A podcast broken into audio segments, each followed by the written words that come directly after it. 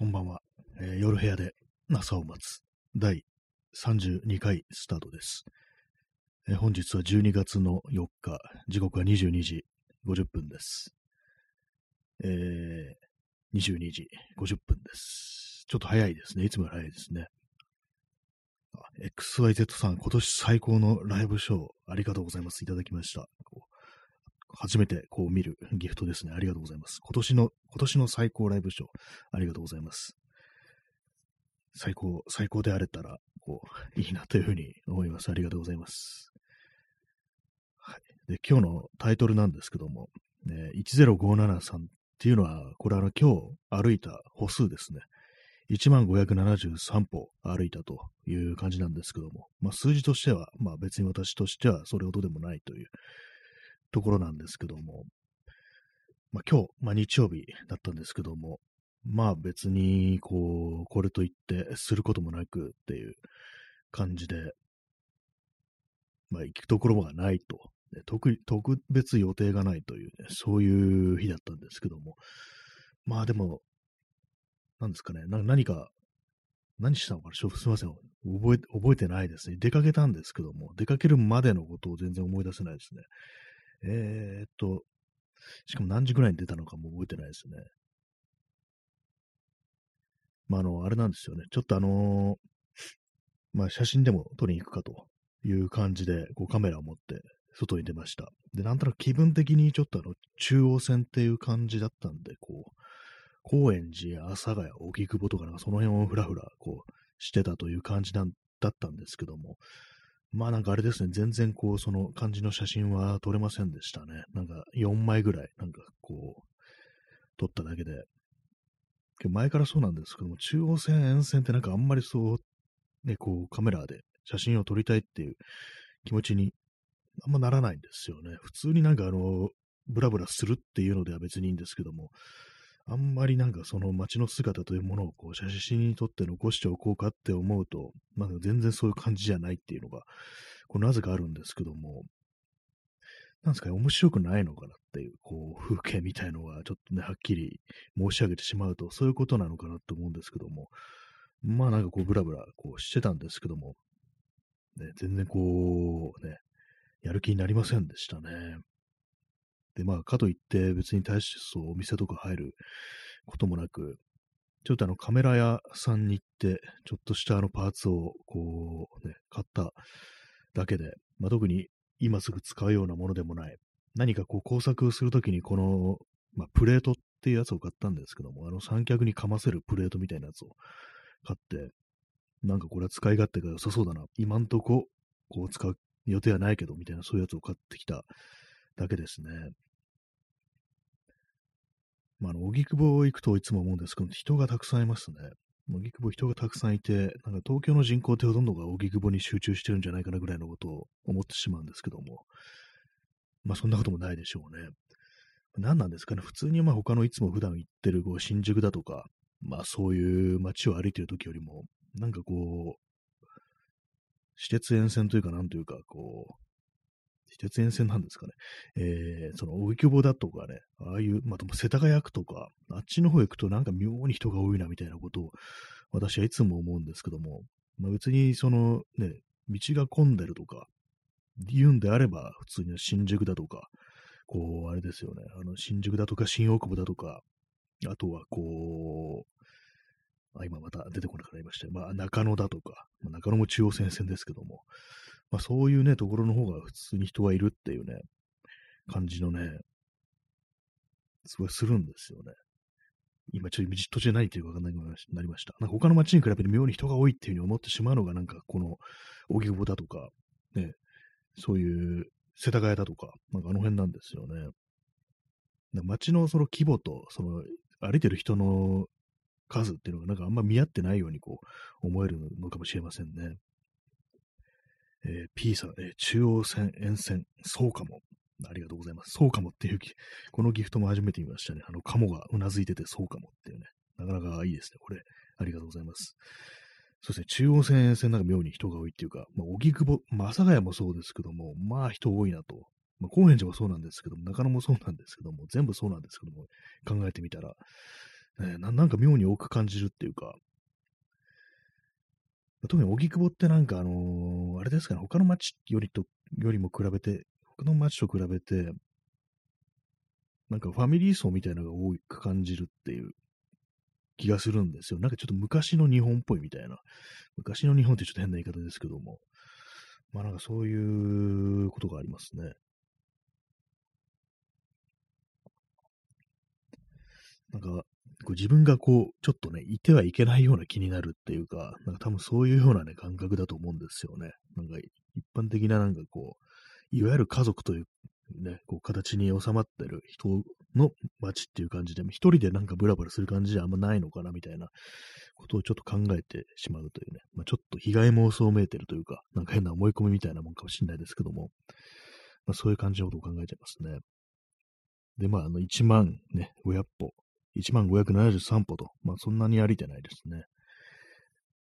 チャンツさん、えー、癒し、ありがとうございます。あの、熊さんがね、あの、温泉に使ってるイラストで、こう癒しというふうにね、こう書いてあるイラストをいただきました。あ、ギフトいただきました。ありがとうございます。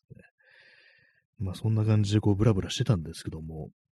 なんか最近、というかもう、ここ何年かダメですね。あの、一人でこう街をブラブラと、ブラブラするということにね、こう何かしらなんかこう、いい気分になるとか、まあそういう、ね、ちょっとことを、プラスの作用みたいなものを見出すのがちょっと難しくなってきてて、もうあれですね、なんかずっとなんかこう、何やってんだろうみたいな気持ちとか、なんかそういう感じで結構歩いちゃうっていうのが、こうあったりして、まあそういうのもあってなんかこうあんま写真とかも撮れてないっていうのが、こう、あるんですけども、でもやめた方がいいのかなぐらいのことはね、ちょっと今日思いましたね。無理して外出ない方がいいのかな？みたいな。なんか余計暗い気持ちになるっていうね。まあ、かといって、まあ、そのじっとしててもなんかすごくね、あれですし、まあ、どちらにせよっていうね、ところでね、まあ、逃れられないのかもしれないですけども、まあ、帰ってくると、まあ、多少あの、ね、あの、体力使って、疲れはありますから、それで少しあの、ま、なんていうか、こう、マシな気分にはなるんですけども、まあ、ちょっとスッキリするみたいなところがあるんですけども、実際その外にいる最中っていうのは、なんかこう、ま全然面白くないな、みたいなそんなこう、どうしても気持ちになってしまって、ダメですね、なんかね。特にあの、なんか微妙な時間、この季節のほんと微妙な時間、こう、午後の、なんかもう、一応明るいは明るいけど、なんていうんですかね、明るいは明るいけれども、もうなんか日が傾いてるような感覚っていう、時間ととしてはまだ全然ね、あの、まだ日暮れまであるはずなのに、なんかすごいなんかこうもう終わったみたいな気持ちになっちゃうっていうのがあったりして、まあ、今日なんかこうね、あの午前中に起きて、10時ぐらいに起きたんですけども、なんかもう起きたし、起きてね、もうちょっとしたらもうなんかもう日がなんか傾いてるような感覚になって、こう、なんていうんですか、まあ、カーテンをね、閉じてるからかもしんないですけども、まあ、それもあってね、なんかすごいなんかこう、陰陰滅滅としたなんか気持ちになってきてて、来て、ね、これはちょっとやばいなと思って、まあ、ちょっとね、写真でも撮るかというね、感じでこう出たんですけども、それでもちょっとね、無理でしたね。まあ大体まあそういうことをね、思ってこう出て、出るときってまあもう無理なんですよ。まあ、あんまこう気分が変わるっていうね、ことはまあないんですよね。なんかこう本当にこう、まあ冬っぽくなってきて、どんどんどんどんなんかこう気がめいってくるっていうね、まあいつものスパイラルにこうどんどん入っていってるのかななんていうふうに、まあ思うんですけども、あれですね、こう、街に出て、こう、なんていうんですかね、こう、まあ、同じところで何回もこう行ってるわけなんですけども、やっぱりなんかね、こう、ちょっとなんかこう、まあ今日みたいに、まあ、暗い気持ちでこう街を歩いたみたいな、なんかそういうような思い出が少しでもあるようなところ行くと、また次回からもなんかちょっと嫌な気持ちになるみたいな、そういうなんか自分がその時すごいテンション低かったことが何かこう刷り込まれてるみたいな感じで、再び同じ街を訪れると、またなんかこう、ね、こう、暗い気持ちにね、こう、包まれるっていうね、なんかそういう感じになっちゃってるなというふうに、いうふうなことに今日はちょっと気づきましたね。やっぱりあれかなっていうね、あのー、嫌なことばっかり覚えてるっていうことなんでしょうね。まあ、絶対なんかその、それの街に楽しい思い出も、まああるとは思うんですよね。それをなんかこう、忘れてしまって、こう嫌なことだけ覚えてて、それもたまたまなんかそこを通った時に、そこに行った時になんかちょっと、ね、嫌なことがあったとか、ね、こう、暗くなるようなことがあったとか、まあそういうのがあると、それをなんか自動的になんかこう自分の脳がね、ピックアップして、で、勝手になんかね、自動的にそういう気分になるっていう風になってるなっていうね、ことはまあ頭ではちょっと分かってるんですけども、やっぱなんかそういう生理的な反応みたいなものってのはちょっとね、自分で何度かするとっていうのはちょっと難しい気がしますね。なんかそういうこともあって、さっきなんかいろいろこうね、なんかこう、いうね、なんかそんな感じの記事を、こう、ウェブ上のね、なんかウェブニュースとかの記事を読んでたら、なんか暴露療法っていう言葉ができてきて、それはですね、あのー、まあその嫌な思い出だとか、まあ恐怖心を覚えてるものだとか、まあそういうも,、ね、ものに、そういう感じでもう避けてるものに、あえてこう自分で突っ込んでいって、突っ込むって言ったらあれですけども、あえてそこにまあ、まあそれこそ暴露するってやつですよね。自分を晒すってことですよね。それをやっで、まあ、その時に、まあ、あの、まあ、なんていうんですかね、こう、まあ、自分の思ってるようなこう悪いことが起きないっていうなことを、ちょっと自分の脳というか体というか、そこになんか覚え込ませるみたいな感じで、大丈夫だったでしょみたいな、なんかそんなことをね、繰り返すと、なんかそういうのって消えていくみたいなね、そういうことがね、そういう療法みたいなのがあるっていうのがあるんで、まあ、要はその、ね、なんかこう、ここ行くとなんか、良くないこと起こりそうだなっていうところに、あえて行って、で、そこでなんかちょっと楽しいことしてみるっていうね。まあ、あるいはそう楽しくなくっても、まあ、別に悪いことは起きてなかったじゃないかみたいな風に、そういう風に思うという風にね、こう、すればいいのかなと思いますね。まあでもよくありますからね、なんかこう、いろんなこうね、ところに行って、まあ、電車の駅とか、本当に、この駅にはちょっと嫌な思い出があるだとか、結構人間関係でね、なんかちょっといろいろあったりすると、もうそのね、こう、ちょっと微妙な感じになった相手が、その駅の、が最寄り駅だとか、そこの地域に住んでるとか、そういうことがあるとなんか足が遠のくみたいなのって、まあ、誰にでもあると思うんですけども、誰にもあるって言ったらちょっと言い過ぎですけども、ね、結構あることだと思うんですけども、まあそれをね、だんだん拡大していくと全部いけなくなるっていう感じになるんで、で、それもなんか嫌だなとか、まあ、具体的にここはあいつが住んでるからちょっと行くのやめとこうっていうんじゃなくって、もうなんかこうね、本当に恐怖心みたいな感じになっちゃうと、まあ、それはあの、どんどんどんどん行動範囲が狭まっていくっていうことで、まあ、良くはないというね、感じになるんで、まあ、だから何かしらのタイミングとかで、こう、ね、そういう感じで、こう、それこそさっきの暴露療法じゃないですけども、まあ、大丈夫だっていうふうに、こう、自分にこう、ね、覚え込ませるっていうのは、こう、大事かもしれないですね。よくかもしれないっていうね、なんかこう中途半端なこと言いますけども、まあ、いけるとこ多い方がまあ、いいですよね。インスタントコーヒー飲みます。まあ、今日はね、おぎ、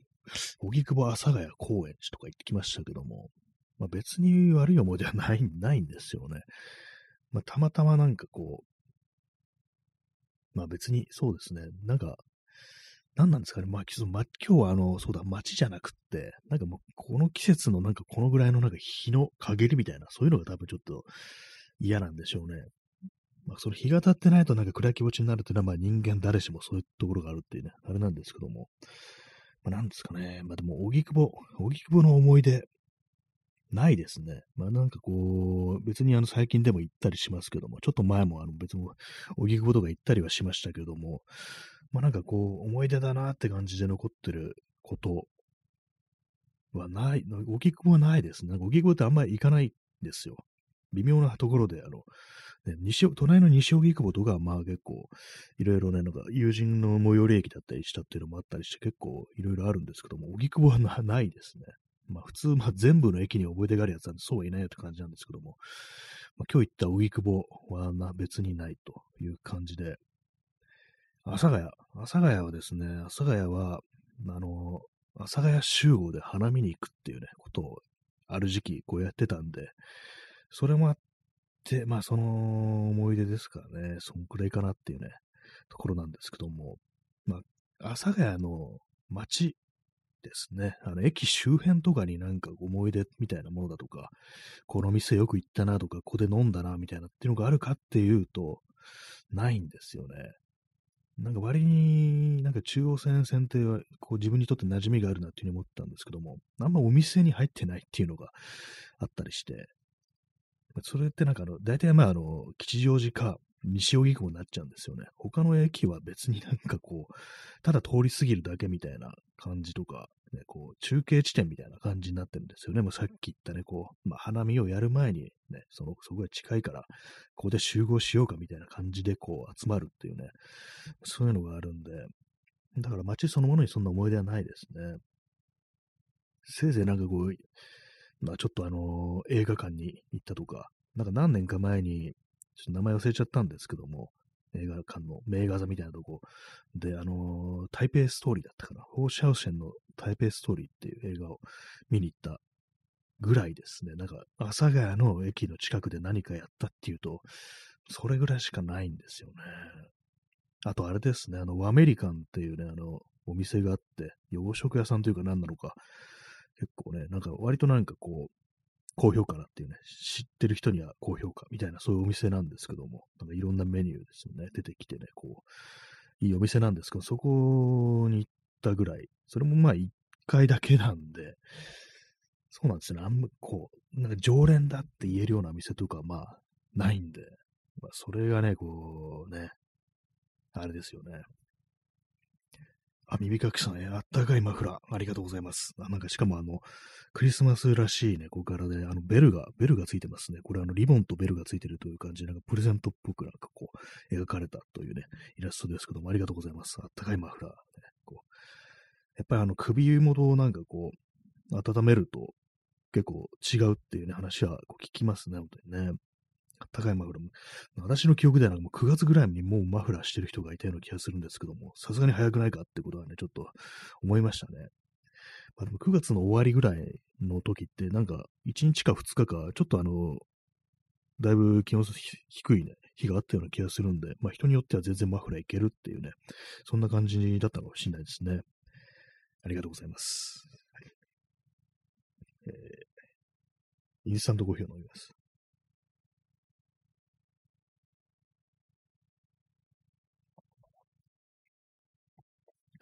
まあ、そういうのもあって、まあ、阿佐ヶ谷にはそれほど思い出がないっていう感じで、まあ、高円寺ね、高円寺も、飲食、高円寺の飲食店ってあんま行ったことなくって、私はあれですね、あの、基本的に高円寺って行くと、昔あの、よくあの古着を見にこう行ってましたね。今なんかこう服とか全然買わなくなっちゃいましたけども、昔は割とこう行ってました。私あの、高円寺がどういう街かっていうのを結構長いこと知らなくって、で、全然行ったことなかったんですけども、なんかあの、友人で、あの、横浜出身のなんか友人がいて、なんか高円寺って古い多いらしいよみたいなことをふっと言われて、え、そうなんだっていうね、ことでね、なんかこう、初めて知ったんですけども、東京、東京出身じゃ、東京が地元じゃないね、こういう友人に聞いて、なんか、高円寺そういう街だっていうことを聞いて、そこからなんかこう、ちらほらね、こう行くようになったという感じなんですけども、ぱなんか基本なんか一人で行く街ですね、あそこなんか。あんまその、あの辺に住んでる友人がいなかったもんですから、昔は。まあ、今、今もいないんです。今いないんですけども。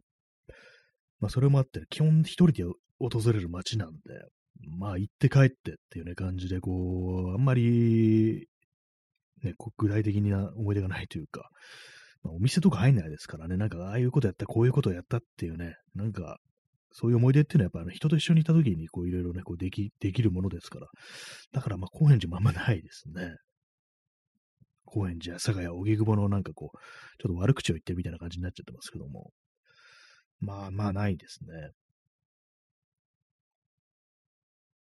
西荻窪は結構一時期、なんかね、こう、まあ友人も住んでたということもあり、割と飲み屋とかにね、言ってましたね。なんか今もありますけども、恵比寿っていうね、なんか戒めと書いて恵比寿っていう、読むっていうね、あの、居酒屋があるんですけど、そこはなんかこう、よく行ってた時期がありましたね。最後に行ったのはなんかもう10年ぐらい前で、そこからなんかこう行ってないんですけども、あんまりこうお酒飲まなくなったっていうのがこうあるんで、そうですね。まあでもなんか、ああいう、なんか街って結構どんどんどんどん記憶が上書きされるっていうか、なんか忘れちゃうっていうか、そういう感じ、今、西荻になんかそういうよく言ってたお店ありますよなんて話しましたけども、普段なんか行ったり、撮ったりするときに、そのこと全然忘れてますからね、なんかね。まあ、そういうね、こともありっていうね、ところですよね、本当まあなんか忘れちゃうんですよね、なんかね、こう人間ね。忘れちゃって、こう、いけませんね。はい。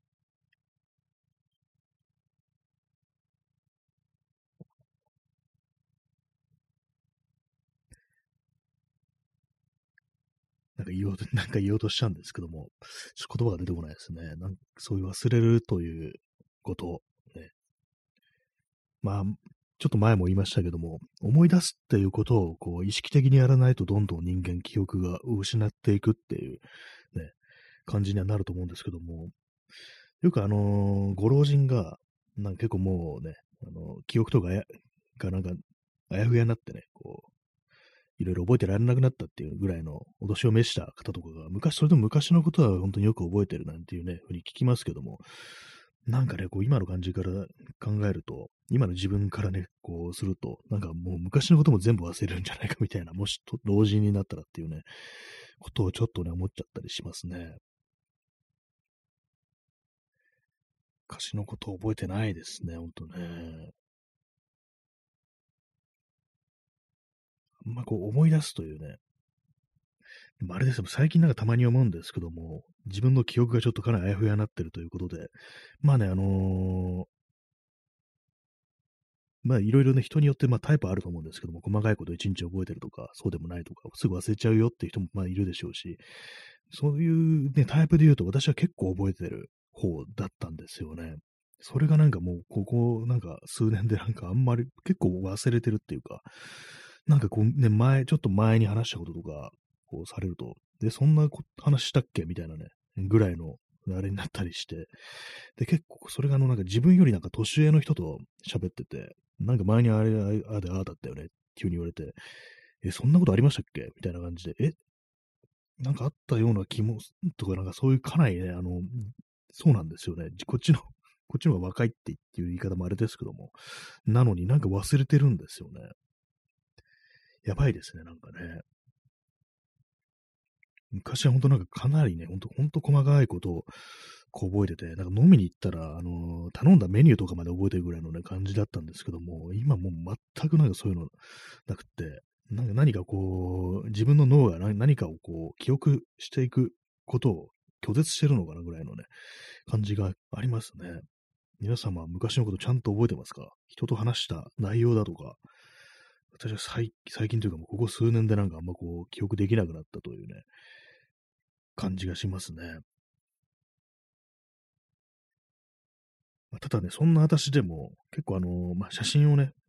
写真を撮るんですけども、ま、過去に撮った写真をね、こう見ると、まあ、そういえばこれ、この時こういう感じだったなとか、このシャッターを切った時こういうこと考えてたなぐらいのね、ことまで思い出せるっていうのが、こうあるんで、何かしら、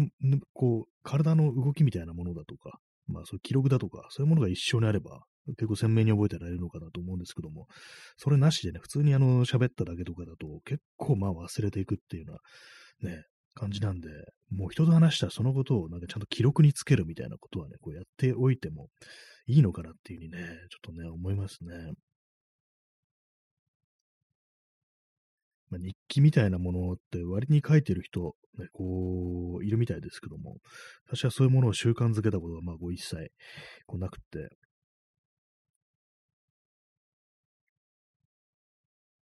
そうですね。ない、ないんですよね。で、あんま書きたいとも思わないっていう、ね、感じでね。まあでも世の中結構そのメモ帳みたいなの、なんかあの、日記帳というかなんというか、あのね、年が変わるたびにね、なんかこういろいろね、書き留めるためのノートを買い求めるという人が結構、まあ、ね、いるみたいですけども、なんですか、あの、ほぼ日手帳とかを、ね、なんか、毎年か、毎年というか、ね、買ってますなんていうね、人もおられますけども、なんか私は全然そういう感じじゃないですよね。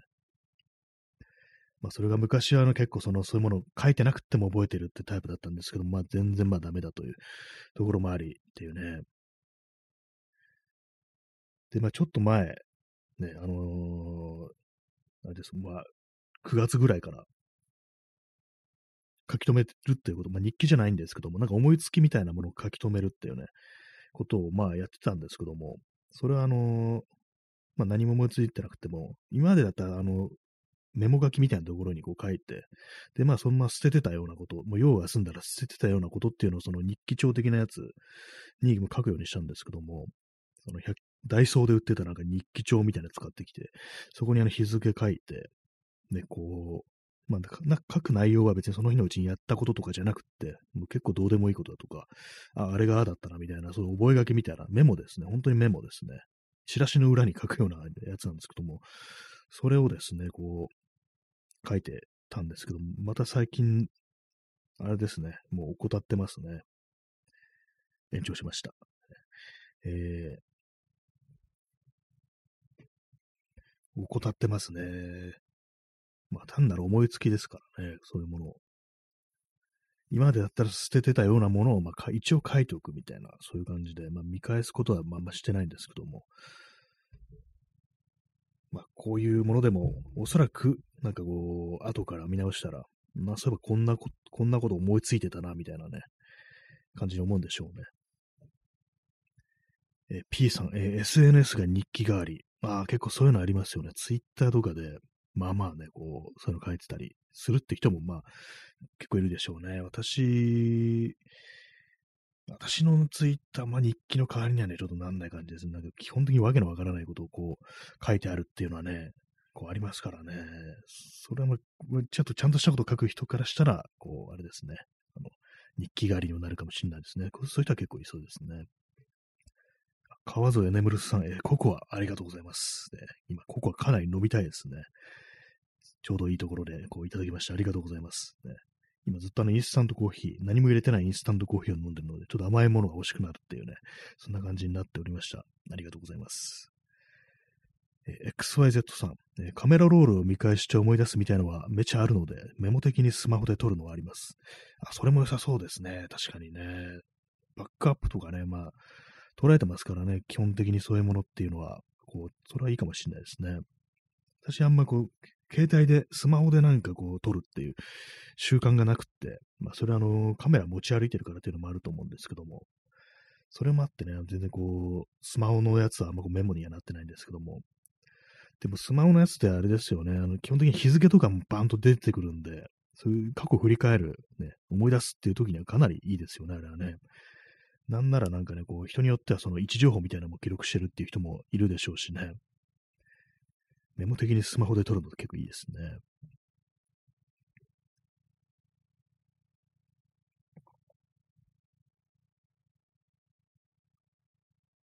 まあでも結構その SNS とかもそうですけども、インスタグラムみたいなね、ああいうサービスとかだと、本当にそれをずっとずっとやってると、そう蓄積されてるっていうのが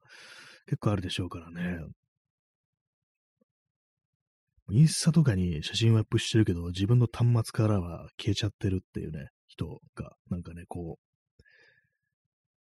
う、もしそういう人が、こう、インスタグラムがなくなりますっていうになった時に、大変なことになりますね。あの、データがね、あの、バックアップっていうか、ダウンロードできたりしないと大変なことになりますよね。えー、P さん、えー、この頃は鉄骨がよくお腹を貫通してた時期か？これ、これは私のあれですね。あの、私がツイッターでつぶやいてるね、こう意味不明な、ね、言葉ですけども、腹部鉄骨が貫通しているっていうね、ことを書いてる、書いてた時期があるんですけども、今もたまに書くんですけども、なんかね、そういうふうに思い出しますよね。この頃これよく言ってたな、みたいなね。私もさっきあの、ツイログで自分のツイート、遡ってて、1年前、2年前、3年前っていうね、まあこう、12月のね、こう4日の、ね、こう、毎年12月4日に何を言ったのかっていうことを、ね、つぶやいてた、つぶやいてじゃないや、えー、見返してたんですけども、もう1年経ってんのっていう感じで、もう2年経ってんのっていう感じで、びっくりしちゃいました。なんか本当にこう、あれですね。時が経つのが早いっていうね、まあ、当たり前なことですけども、時が経つのが早い、早い上に、こうう、本当なんか大したことできてない、何もできてないっていうね、感じのことをね、こう思ってしまい、結構あの、食らってしまうんで、基本なんかあの、過去をなんかあんま振り返りたくないみたいな、そういう感じになっちゃいますね、本当にね。で、まあ、とりあえずなんかずっと、まあ、そう言いながらも、とりあえずずっと振り返って、あのー、そう、この時こんなこと言ってたな、みたいなやつを、あの、適当にあの、ツイッターであの、なんかね、セルフリツイートするっていうね、ことをさっきやってました。まあなんかね、本当こう、驚きですよね。一年経ってんだみたいな、私の感覚では、本当なんか、半年ぐらい前っていうのが、一年前っていうね、ことになってて、何なんですかね、本当なんかね、こう、時の流れ早すぎるっていうね、ことなんですけども、まあこういう時にあの、人間新しいことに手をつけると、あの、そういうふうな感じでね、時がマッハで過ぎるっていう感覚がなくなるらしいんですけども、まあ新鮮ですから。ね、でも、何をすればいいのかね、わからないっていうね、感じですよね。新しいこととか言われても、わかんないですよね。皆さんがこうやってみたい、こう、新しいことっていうのはありますか？ねなんか、わかんないですよね。わかんないですよね。って、あの、同意を求める感じになっちゃってますけども、ね、私のやる新しいこと、なんかいろいろ何かね、こう、さっきブツブツ言ってますけども、あの、陣を作るとかなんかそんなこともね、それ去年も言ってたんですけども、まあ、そういうことも言ってたんですけども、なんかこういざこう、そういうのをね、こう手をつけようっていうふうに思うと、やっぱ非常になんかこうネガティブな気持ちっていうのが、どうしてもね、こう湧いてきてしまいますよね、ああいうのってね。自分がなんか、こうね、こうやってどうすんだろうみたいな、なんか、そういうまあネガティブな、こう、ね、想念みたいなね、まあだいぶ、まあ本当なんか、みんなこう襲われるもんだとは思うんですけども、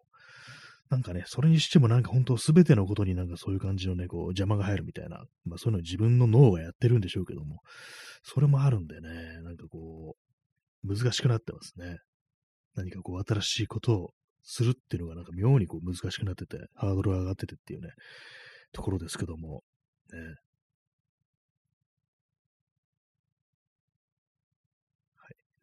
そういう感じで、えー、時刻は23時21分ですね。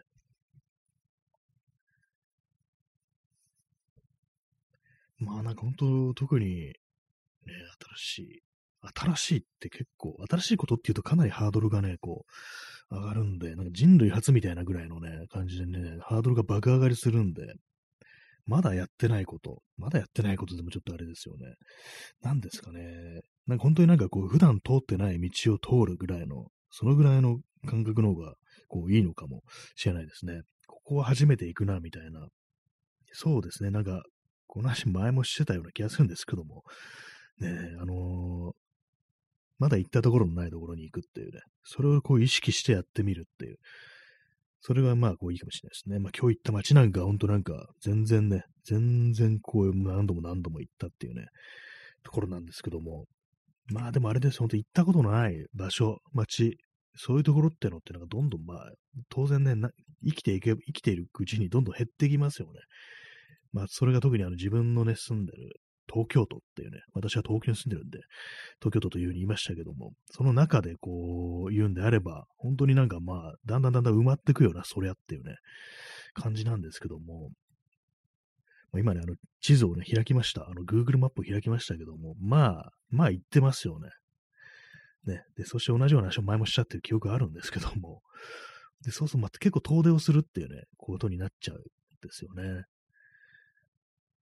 まあ、ほんと細かいね、小さい、っていうか細い細い路地とかそういうとこまで含めれば、まあ、全然ね、こう普段の行動範囲でもね、通ってないところとかあると思うんですけども、もうちょっと大雑把になんか街っていう、こう、感じでいくと、まあもう全部行ってんじゃないの？ぐらいのね、全部っていうか、もうなんか半径何キロ以内っていうのはもう、ね、全部行ってんじゃないか。23区の端っこ以外はこう全部行ってんじゃないかなみたいなね、ことは、どうも思っちゃうんだよね。そうですね。今、こう地図を見てるんですけども、まあまあ行ってますよね。本当にこう。ね、多分、あんま行ってないのは、本当に、あれでそう。荒川の向こうとかで、江戸川区とか、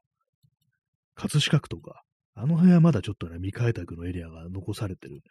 感じなんですけども、まあ、それ以外はまあ、もうね、もう、もう終わりよって感じですね。終わりっていうようなって感じですけども、まあ、行ってますね、本当にね。まあ、あの、東京の南の方、南の方の、もうい、んってそうっていうね、ありますね。大田区、大田区はなんか、大田区も結構行ってますね。なんかね、この間大田区行っちゃいました。行っちゃいました。別に行ってもいいんですけども。ね、そうですね、葛飾区ぐらいしか私には残されてない気がします。本当23区で言うとですけども、ね。世田谷もちょっとまだ、こう、塗りつぶされてない地図があるからっていうね、感じですけど、まあ、西東京の方まで行くと、東京のどんどんね、都下まで行くと、まだあるからっていう感じですけども、それでもね、まあ、アクセスのいいところとか、それこそ中央線沿いなんかは、まあまあね、ちょっと、大体ね、こう、行っちゃってますよね。特にここ数年なんかすごく歩い、歩くというね、娯楽がなんかこう、スタートしたんで、こう、ね、私の周りの、ね、こう、友人たちともそうなんですけども、なんか歩くということが流行り、流行ったというね、そんなね、感じのこう、情勢なんでね。まあまあ行っちゃってますね、かなりね。これはね、本当に。まあ、葛飾区ね、葛飾区はもうアクセスがちょっとね、問題ですね。なんかね、やっぱりね、こう、帰ってくるのがかなりちょっとかったるくなるみたいな、やっぱりあの、あそのあの辺まで行くと結構ね、あの、気合が必要みたいな感じになりますね、ちょっとね。なんかね、昔の、なんていうんですかね、あの、言葉で、ね、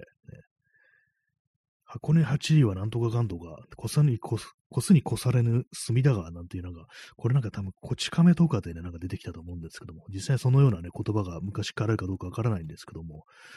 まあ、あれですよね、主人公の両津があの実家に帰るのに、まあ、隅田川を渡ると、ね、あの、まあ、あの、亀有ですから、亀有からね、こう、行くのに、あれです、浅草まで行くのに、こう、隅田川渡ると。で、まあ、それであの、こっすにこうされぬ隅田川っていうのは、そういう表現をしたっていうね、なんかそんなあの、エピソードがあったと思うんですけども、地図見るとめちゃくちゃ、ね、葛飾区からね、浅草ならかなり近いぞっていう感じですけども、ね。いや、そうでもないですね。そうでも、そうでも、カメラ結構遠く見えていきました。なんかね。まあ、行ったことあるのかな、亀有って。亀有はなんか行ったことあるよ、ないような気がしますね。ないですね、多分ね、これはね。柴又は行ったことあるんですけども、やっぱり、ちょっとね、あの上の方、なんかこう、上の方っていうか、葛飾区の上の方はまんまこう、行ったことがないですね、そういえばね。まあなんかすごいなんかローカルな話をこうしておりますけども、ね。コーヒーを飲みます。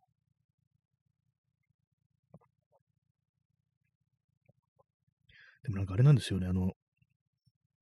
結構気分がこう落ち込んでる時とか、あの暗い気持ちとか、なんかクサクサしてる時とかって結構あの ちょっと失礼します。地図を見てると少し気が晴れるみたいな、そういうところがこうあるんですけども、これは私だけですかね。なんかこう、割と今自分がいるわけでもない他の場所っていうものを何かの形で見るっていうね、そういうことをすると、なちょっと気分が良くなるみたいなのがあるんで、まあ、私は全然こう、あれですけども、海外に行きたいだとか、あと、海外に行きたいだとか、その旅行行きたいだとか、そういう気持ちってあんまならないって話を結構この放送ではしてるんですけども、それは実はなんか自分の気持ちに蓋をしてるだけであって、本当は行きたいのかななんていうふうにね、たまに思うことがありますね。なんかね、まあ、場所にもよるんでしょうけども、まあ、今日さっきもなんかね、こう、海外のこう、海、なんかフランス海とか、イタリア海とかちょっと検索して、なんか YouTube で検索して、ちらほら見てたりしたんですけども、なんかちょっとリリゾートっぽいのがちょっとヒットして、それはちょっとなんか私としては微妙な感じがしたんですけども、あんまりなんかそう、リゾート地みたいなところ行ってみたいという、ね、気持ちはこうない、ないんで、あれなんですけども、なんかこうもっとこうローカルな感じの土地というものには、なんか行ってみたいって気持ちあるのかなっていうふうに思うんですけども、えーまあ、最後にちょっと旅行みたいなのしたのって、5年ぐらい前、5年前ですからね、それ以来、別に、まあ普段、その前からも別に全然こう行く人間ではないんですけども、まあなんかね、こう、なんかね、閉じ、閉じた世界だな、なんていうね、ことは自分でもちょっとね、思っちゃったりしますね。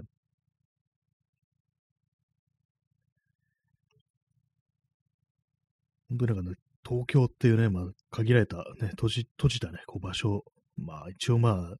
東京というね、まあ、首都ですからね、こう、あれですけども、いろんなものがありといえばありますけども、とはいえね、なんかこう、物理的にはね、こう、限られてますから、ね。まあでも結構世界って結構ね、いろんな国ありますけども、いろんな国ありますけど、当たり前ですけども、まあ、日本より狭いなんていう国もね、まあ、全然こう、ざらにあるということで、まあ、韓国なんかね、こう、まあ、今地図見てますけども、まあ、あのね、あの、朝鮮半島っていうね、こう、ものを見ても、日本より、まあ、韓国っていう国は、まあ、あの、ね、38度線でね、まあ、から南って感じですけども、そういう感のくくりで言えば、こう、まあ、日本よりは面積が、こ、小さいという感じに見えますけども、どうなんですかね、韓国とか住んでる人っていうのは、なんかこう、自分の住んでる国土がなんか、限られてるな、みたいなことって思ったりするんですかね？と言いながら今、あの、地図をね、南の方にちょっと見てみたら、台湾がありますけど、台湾はそうですね、もっと小さいですよね。そうなんですよね。台湾って結構いろんな、なんかこう、ものが、都市が、街がありそうな、なんか気がするんですけども、地図見ると、ね、日本と比べてみると、本当なんかこう、小さいなというか、あの、九州ぐらいの、九州ぐらいの大きさっていうね、のがこうあったりして、まあなんかこう、日本ってこう見ると結構広いんだなっていうね、ことはちょっと今なんか思っちゃったりしましたね、なんかね。まあ縦に、縦にね、なんか長いっていうのも、まあありますけども、ね。で、まあこういうね、話をした後に、ふっとなんかこう、ロシアとかを見てみると、なん、なんという広さだみたいな感じでね、まああのね、まあいろんな問題ありますけども、あの、全部ロシア、ね、ロシアだっていう風に勝手にね、言ってて、なんか辺境のね、こう、ところにいる人たちは自分がロシア人だなんていう風な意識がない人も、まあ、いるなんていうね、話も聞いたりしたことありましたけども、ありますけども、まあでもなんかね、こう、なかなかのね、こう、広さですよね。ちょっと途方もない感じがこうしてきてしまいますね。こういうところを旅するっていう風にこう考えたら、それこそ国土をね、こうロシアをなんか横断するっていうようなことをしようとしたら、ものすごい時間かかるななんていうね、ことをちょっと思ったりするんですけども、ね。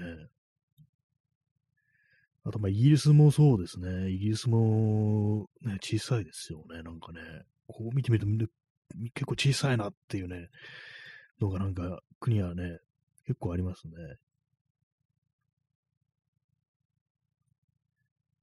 デンマークもね、なかなかのね、こう、あれですね、なかなかのあれっていうような感じですけども、ね、今地図を見てるんですけども、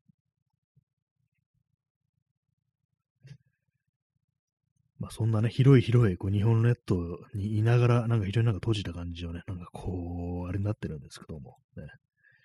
まあでもあれですよ、この放送を聞いてる人でも、もしかしたらね、外国にいるという、ね、方もいらっしゃるかもしれないんでね、なんかこう、そう考えると、ね、面白いですよね。まあでも東京以外のところに住んでる人もね、まあ、全然こういらっしゃるというわけで、なかなかなんかこう、こういう音声というものを通して、こう、全然ね、こう違うところにこう、住んでるというね、こう、と考えると、なんか不思議な気持ちがしますね。あと結構インスタグラムとかで、あのー、ね、フォローしてくれてる人とかで、結構アメリカの中西部とかの人とかが、まあ、いたりして、で、なんかある日、この間なんかちょっとね、そういえばこの人の住んでる街、ところってどういうところなんだろうっていうふうに思ってこう見てみたら、まあ、結構ね、あの小さい、小さい街で、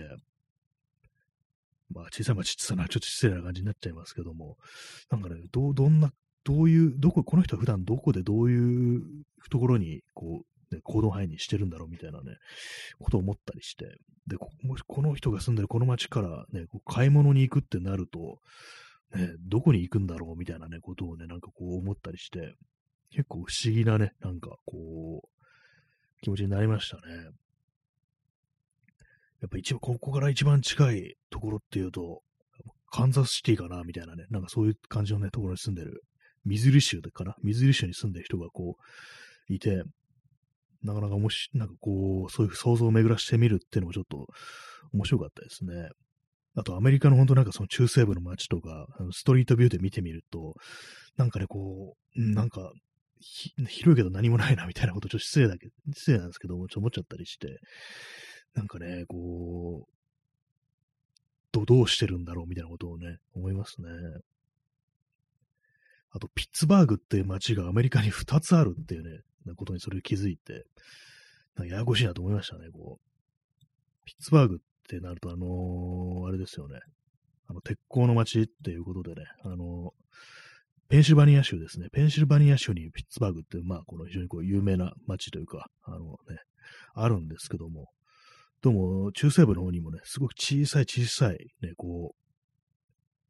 ピッツバーグって街があって、たまにアメリカそういうところあるよなって思いますね。なんで同じ名前なんだろうっていうふうにね、こう思ったんですけども、まあ、さっきね、あの、東京のね、地図見てたら、あの、新宿ありますよね。新宿はまあ新宿なんですけども、葛飾区に新宿っていうところがあって、まあ、漢字は同じですから、もしかしたらそういうような感覚なのかなっていうふうにね、ちょっと思ったりしますね。なんか、漢字同じ読み方違うみたいな、そういう感じでこうアメリカの人からすると、ね、思われてるのかなみたいなことをちょっとね、思うんですけども。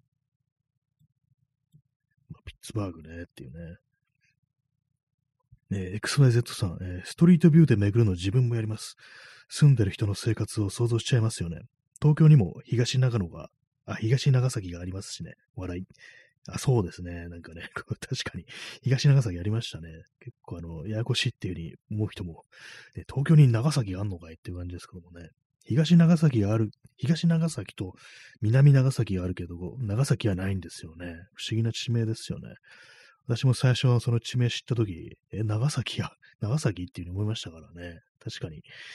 全然なんかこうアメリカだけの問題じゃないですね。ピッツバーグっていうね。まあ、多分まあちょっとあの、ね、アルファベットが違うんでしょう。綴りが違うんでしょうっていうね。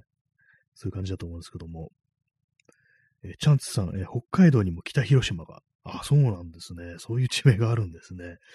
割になんかやっぱりまあ、それはまあ、どこにでもあるんでしょうね。世界中どこにでもあるんでしょうね。北広島っていうところを初めてこう、知りました。ね、なかなか面白いですよね。東西南北のあれがこう頭について、で、まあ他の県のね、こう、名前がついてるっていうのはね、なんかちょっと不思議なこう感じですけども。ね、まあそんなね、あの中西部の暮らしっていうのはなんかこう、いかなるものなのかなというふうにね、まあ思うんですけども、どうなんですかね。結構私のそのインスタの人のね、こう、住んでる街見たら、結構その州境みたいなところにあって、あここからなんかこうどっか買い物に行くとかなると、出かけるってなると、州を越えてなんか南の方に行った方がいいのかなみたいなね、そんなことを思ったりして、あでもそれでもね、普通に同じ州のなんかカンザスシティとか行った方が、なんかいろいろやりやすかったりするのかなみたいな、やりやすいってよくわかんないですけども、ね、なんかそんなこと思ったりしますね。あと、作家とかミュージシャンの地元みたいなものも結構割に私はこう、ね、調べ、調べてというか、ストリートビューとかでなんかね、こう、見たりしますね、割にね。ちょっと前にあの、イアン・ブラウンの、ね、なんかイアン・ブラウンがあのライブでなんかあのー、バン、バンドメンバーと喧嘩したかなんかで急にカラオケになって、それでなんかこう一人でなんか歌うみたいな感じになって、それがあのね、こう、せっかく見に行った人がなんでバンドいねえんだよみたいな感じで文句言ってたっていう事件があったんで、それなんだかイアン・ブラウンについて検索したんですけども、そしたらあの、イアン・ブラウンってあの、マンチェスター出身みたいな感じのことをね、私聞いてたんですけども、実際にはこう、ウォリントンっていう街らしく、まあ、もっと正確には、ウォリントンとマンチェスターの間ぐらいの小さな町だっていうようなね、ことをなんかこう聞いて、で、早速なんかその、ちょっと具体的に何ていう町だとか忘れちゃったんですけども、その町の名前で検索して、そしたらなんかこう、YouTube にこう街を歩いてるね、なんか、街紹介みたいなね、なんか動画がこうあったりして、あなんかすっごくこう、ね、あんまなんかない、ないなっていうね、こう、緑が広がってるところが結構あるなっていう感じで、まあ映画とかで見るなんかこう、イギリスのね、なんかこう風景みたいなものと、まあ大体まあ一致する感じだったんですけども、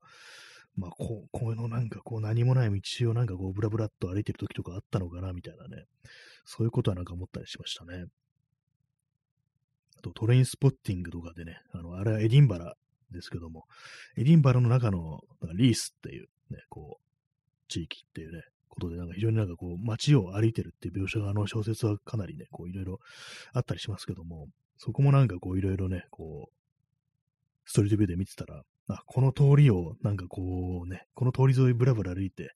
で、まああの、パブとかにこう入ったりして、なんか揉め事とかに巻き込まれたり、あの小説のね、こう登場人物はしてたのかな、みたいなことを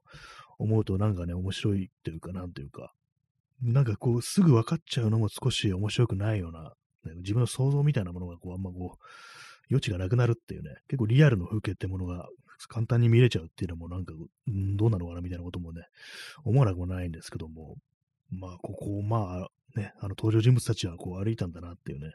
ふうに思いますね。まあ、ある意味、そうですね、世界が狭くなってるっていう、すぐに分かっちゃうっていうのがあるんで、まあ、憧れとかそういう面では、こう、ね、あれなのかもしれないですけども、まあでも多分その旅行好きな人からこうしたら、あんまこう関係ないでしょうね、そういうのね。普通に実際に自分の実地で行って、こう、自分の足でこうね、その土を踏まないと、ね、全然まあ違うよと。まあね、まあ、あの、匂いとかしないですからね、インターネットの映像とかはね。なんか今、その、エリンバラのそのリースのあたりのね、こう地図を見てたら、なんか、忍者ウォリアー UK っていう謎のなんか施設がありますね。なんか、エンターテイメント施設っぽいんですけども、忍者ウォリアーってなんだよってね、なんだろう、サスケみたいなことできんのかなって、なんか今ちょっと思ってるんですけども、今写真見たら、本当になんかサスサスケみたいなね、サスケが体験できるみたいな、そういうそういうなんかあの、あれですね、エンターテイメント施設ありますね。忍者ウォリアー UK っていうね、そんなあるんだっていうね、感じですね。えー、P さん、えー、30分延長チケット、ありがとうございます。おすごい。250枚ぴったしになったという、そういう感じで、ありがとうございます。ね、結構あの、最近あの、期限切れでなんか少しずつ少しずつね、あれなんですけども、全然なんかこうね、こう、やれてるという感じで、ね、毎日、毎回延長させていただいております。ありがとうございます。えー、そして P さん、えー、ごゆっくりのギフトいただきましてありがとうございます。あの、栗がお茶飲んでごゆっくりって言ってるってね、これなかなか可愛いですね。なんか最近あれですね、ラジオトーク結構いい感じのこう、ギフトというか、イラストというか、そういうものをこう出してきますね。まあ、結構好きですね、この感じ。ね。イラスト屋と比べたら全然私は好きですね。毎日イラスト屋を見てしまいますね。どこ？今日もなんかね、こう街を歩いたら、あの、なんかこう、看板にイラスト屋が使われてて、ここにも嫌がったみたいな感じでね、こう思っちゃったんですけども、まあ、そんな感じで、あの、ごゆっくりありがとうございました。ゆっくりやっていきたいというふうに思います。まあ、あの、リースにはね、あの、忍者ウォリアー UK というね、あの、サスケができる、ね、こう、施設があるというね、まあそういう話でございました。ね、サスケ流行ってますね、なんかね。海外でね、なんか。前にあのなんかあの、サスケ、あの、海外のサスケにあの、全裸の男が乱入して、ね、しかもかなりいい感じでのところまで行ったなんていうのはありましたけども、ツイッターとかで動画流れてきましたけども、全裸っていうには言いましたけども、まあ、当然モザイクかかってるんですけども、あれなんかよく見ると、ね、モザイク越しですけども、あ、この、こいつパンツ履いてるなみたいなことがね、こう肌色の、ね、こう、ね、ものを身につけてるということがわかるんで、あ、全裸じゃなかったんだというね、ことで、まあ、あれはもしかしたらあの仕込みかもしれないですね。履いてやがるっていうね、あの、肌色の、肉色の、肉肉色のパンツを履いてるというね、そういう男性がね、こう、ね、乱入したということがあったらしいんですけども、まあ、会場にいる人は普通にあいつ履いてるなってことが多分分かったんでしょうね。なんどういう経緯でね、あの、動画が出てきたのかわからないですけども、ね。私の、私の見立てによれば、あれ履いているというね、ことでね、間違いないです。ね。まあ、そんなサスケ、ね、サスケ話をこうしておりますけども、えーえー、P さん、えー、モンゴルマンも着ていた肉襦袢。なんかあれですね、昔の漫画ですね、あの、筋肉マンっていうね、これまあ今多分、続編なんですか？なんかやってますよね、今もなんかね、筋肉マンってね、昔のジャンプ漫画で出てくるね、こうキャラクターで、モンゴルマンっていうね、そのネーミングどうなのって感じですけども、あれなんですよね、中身があのラーメンマンっていうね、キャラクターで、ラーメンマンは結構細身のね、で、なんか憲法を使う、ね、こう、キャラクターなんですけども、それがあのー、ちょっとね、そう、装って、こう、モンゴルマンって別、ね、別人格を、別人格というか別人物をね、装って、そ肉襦袢を着るんですね。ちょっとマッチョに見せかけるというか、体格を変えて大きく見せるために肉襦袢っていうね、ものを着てるってエピソードあるんですけども、肉襦袢って何っていうふうに思いますよね。なんか不思議ですよね。何なんだろう、あの肉襦袢っていう言葉の由来みたいなものって思いますよね。本当どう、どういう時に肉襦袢って着るんだろうっていうね、と思いますけども、なんか役者とかが着るのかなっていうね、体を大きくさせる、見せるためにっていうね、感じですけども、まあ、肉襦袢ならぬ肉色のパンツというね、ものを書いた、こうね、忍者、忍者ウォリアーが、こう、サスケに乱入したということが、こう、あったというね、お話でした。肉色ってなんかちょっと怖いですよね。伊藤淳二の漫画であの肉色の回っていうね、なんかエピソードがありましたね。あの、皮膚がね、なんか、をずるむけにするっていうね、皮膚を、自分の皮膚を脱ぎ捨てると。で、その皮膚を交換することによって、なんかこう、永遠の若さを手に入れるなんていうね、なんか非常にちょっと怖い話がね、なんかこう、ありましたけども、肉色っていうとなんか私はそれを思い出しますね。まあ、なん、なんていうんですかね、こう、まあ、何の話がここまで来たのかわからないですけども、あの、あれですね、あの、まあ、全部の、こう、まあ、自分の住んでるね、こう、街というか地域では、もう全部のところに行ってしまったんじゃないかみたいな、新しいところに行って、こう、気分変えるっていうね、ことがちょっと必要なのかなみたいなね。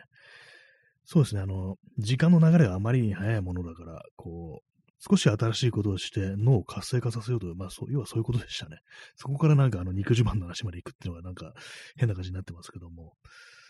まあなんかね、そうですね、ほとんどの場所にこう行ってしまってるということなんですけども。私の中では、私個人としてはあの、葛飾区ぐらいかなというね、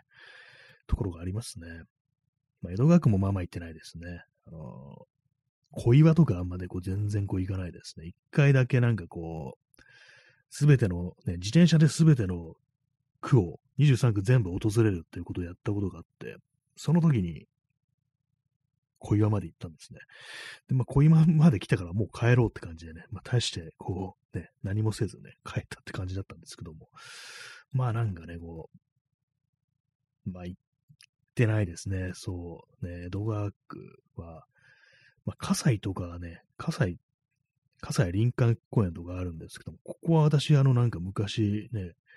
遠足でこう行った覚えがあります。あんまこう記憶ないんですけども、ね、なんか植物園みたいなのを見たような記憶がこう、うっすらあったりして、遠足で行ったっていうね、ぐらいですね。そんなにまあ、あの、ね、あれなんですけども。まあ全然まあ、未踏の地ではまあないんですけども、まあなかなかこう、全部のね、こう、区区内隅々、こう、歩き尽くす、行き尽くすってのは、まあ、ちょっと難しいですよね、本当にね。えー、P さん、えー、マグロの回遊水槽。あ、なんかそういえばそういうのありましたね。なんかあの水族館、そうですね、葛西臨海水族園ってのがあったりして、そこでなんか入れるらしらしいですね。私とし、私は多分行っったことないと思います。ね、あ、P さん、えー、臨海公園には、そうですね、あの、葛西臨海公園にね、ありますね。ここ私行ったことないですね。なんか植物園みたいなのが行った記憶あるんですけども、まあ、あんまね、興味なかったんでしょうね。本当にね、遠足ですからね。まあ、無理やり行かされるということでね、記憶にもないんでしょうね。はい。ね、まあ、そういう感じで、まあ、なんかこう、ちょっと、ね、新しいことっていうものをなんかこう求める気持ちはまああるんですけども、でもめんどくさいだとか嫌だとか、なんかね、そういうのに飲まれてなんかできてないっていうのはあるんですけども、なかなか難しいですよ、本当にね、本当。本当生きていくと、なんかね、こう、汚れみたいなものがね、体に染みついてきますね。なんか気取った言い方しますとね、なんかこう、汚れてるって言ったらあれですけども、まあいろいろなんか飽きがちにな、飽き気味になるっていうのがこうあるんで、まあ、何かしらこう、新風を吹き込むっていうのは大事なんだろうな、ということはまあ思ったりしますね。脳の活性化ですね。脳の活性化のためになんかこう、やってないことを意識してやってみるっていうことはまあいいのかなということを思いつつ、なんか本当にこう、同じことずっとずっとやってるという感じでございます。全然ね、こう自分の今いるところからこう出れてないという感じですね。まあ、動物のお医者さんに出てきたあれですよ、あの、ね、ラジカセにつながれた犬ですよね。ラジカセ犬ですよね。あのね、ラジカセにつながれてて、子犬の頃からラジカセにつながれてて、まあ、子犬の頃は重くて動かせないんですけども、大人になってもそのラジカセが重いと思ってね、こう、なんかずっとその、ね、綱で繋がれてて、リードで繋がれててね、そこからあま動こうとしないという、動けないと思い込んでる犬ってのが出てきましたね。まあ、ラジカセ犬たるね、我々、我々ってなんか人を巻き込むなって感じですけども、どうもそういうところあるよなという感じですね。どこにも行けないと思い込んじゃってるのかもしれないですね。はい。そんな感じで本日も、ね、こう、ご清聴ありがとうございました。ね、また0時前ですけども、ね、それでは、さようなら。